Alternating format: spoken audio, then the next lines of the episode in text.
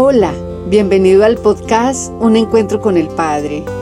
Y mientras les hablo a ustedes viene a mi mente la imagen de hijos regresando a casa, todos a un encuentro con el Padre, anhelando ser restaurados y restituidos, sabiendo que solo en los brazos del Padre lo van a alcanzar. Y allí está papá, feliz, amoroso y dulce con sus brazos extendidos esperándolos a todos.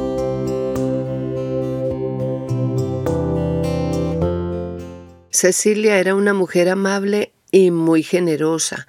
Había dedicado varios años de su vida a enseñar su oficio a otras personas y lo hacía de una manera desinteresada, se sentía muy a gusto realizando esta labor.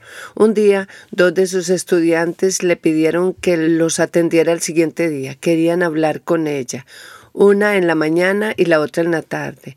La mujer que llegó en la mañana entró a su oficina con un aire de grandeza, venía dispuesta a decirle todo lo que le molestaba de ella, quería sacarse la espina y lo primero que le dijo fue, vengo a decirte quién es tú realmente, seguida de otra cantidad de cosas que le incomodaban de ella en una forma muy ofensiva.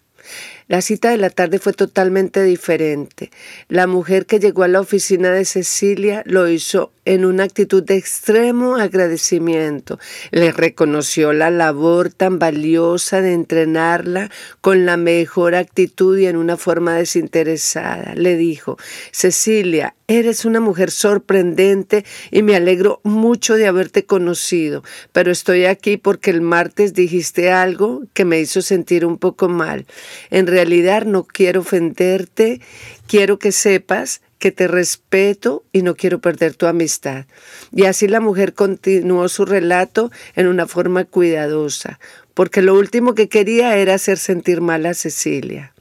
Es importante saber desde qué punto de vista me ubico yo cuando quiero corregir a otras personas.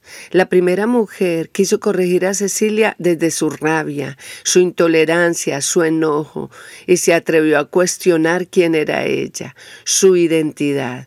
Nunca podremos saber en realidad quiénes son las personas. Podemos escuchar sus palabras, conocer algo de sus acciones, ver su comportamiento con las otras personas, pero nunca podremos definir su esencia, quién es como persona. No conocemos todas las cosas que han rodeado la vida de esa persona desde el momento en que nació hasta hoy. Así que tenemos una visión limitada de las personas. En cambio, la mujer que visitó a Cecilia en la tarde, aunque le quería decir algo que le había incomodado y la había hecho sentir mal, fue demasiado respetuosa en expresarlo. La corrigió desde el amor, desde el aprecio y lo hizo con cuidado. Esta debería ser la forma ideal como los seres humanos deberíamos corregirnos unos a otros cuando sea necesario. La palabra de Dios es muy clara cuando dice, con la misma medida con que medís os volverán a medir. Fácilmente criticamos, señalamos o juzgamos desde nuestra intolerancia, nuestra impaciencia, desde nuestra amargura, nuestra falta de amor, desde nuestro egoísmo y nuestra envidia. Todos tenemos una medida diferente con la cual vemos la vida y depende de la forma como hemos sido levantados en nuestros hogares la manera como nos trataron nuestros padres, hermanos, familia, la forma como nos enseñaron a pensar sobre nosotros mismos y sobre otros, en fin, estas y muchas otras cosas han influido para que cada uno de nosotros se forme su propia medida para verse a sí mismo y a otros.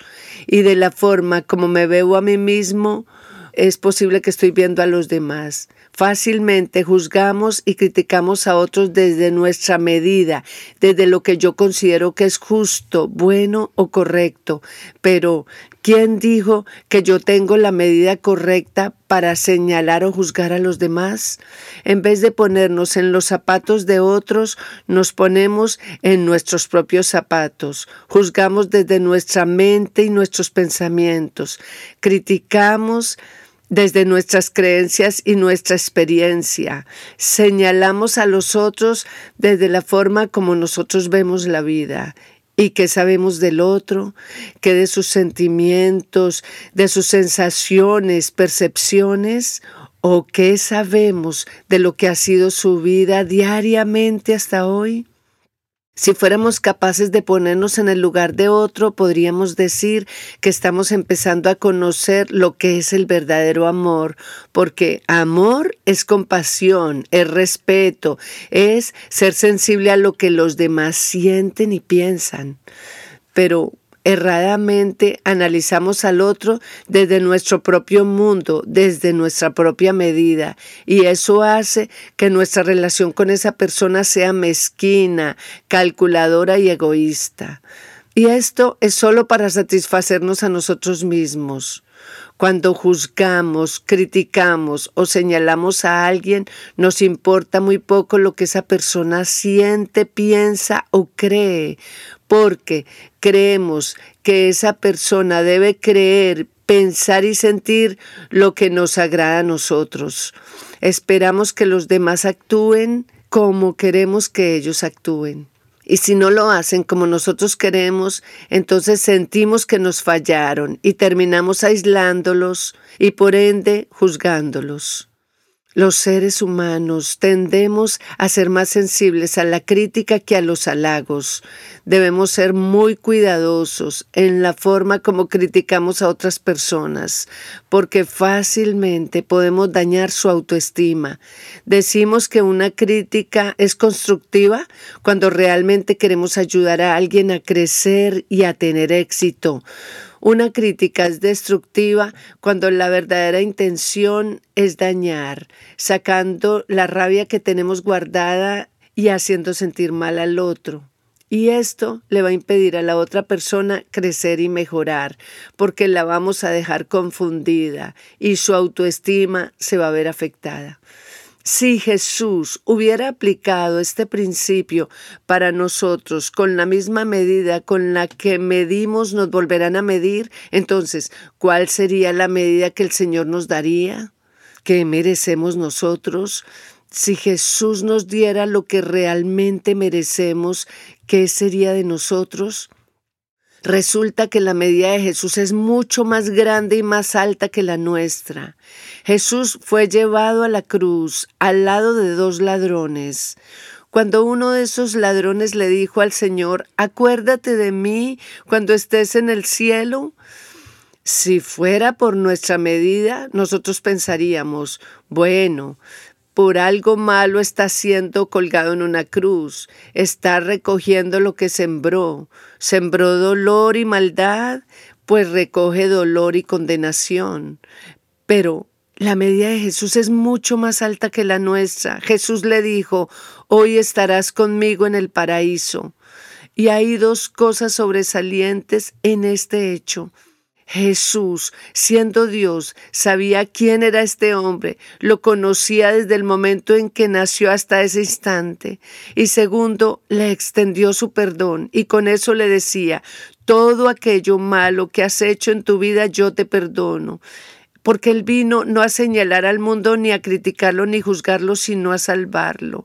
Él vino a manifestar su verdadero amor al hombre. A pesar de que lo estaban asesinando, fue condenado a muerte gracias a la medida de los hombres religiosos de la época que se creían más justos que Él. Y aún así su clamor final fue, Padre, perdónalos porque ellos no saben lo que hacen. Y eso debe convertirse en nuestro clamor diariamente. Padre, perdónanos por criticar, juzgar y señalar a otros porque realmente yo no sé qué es lo que estoy haciendo. Gracias por conectarte con este episodio. Dios te bendiga.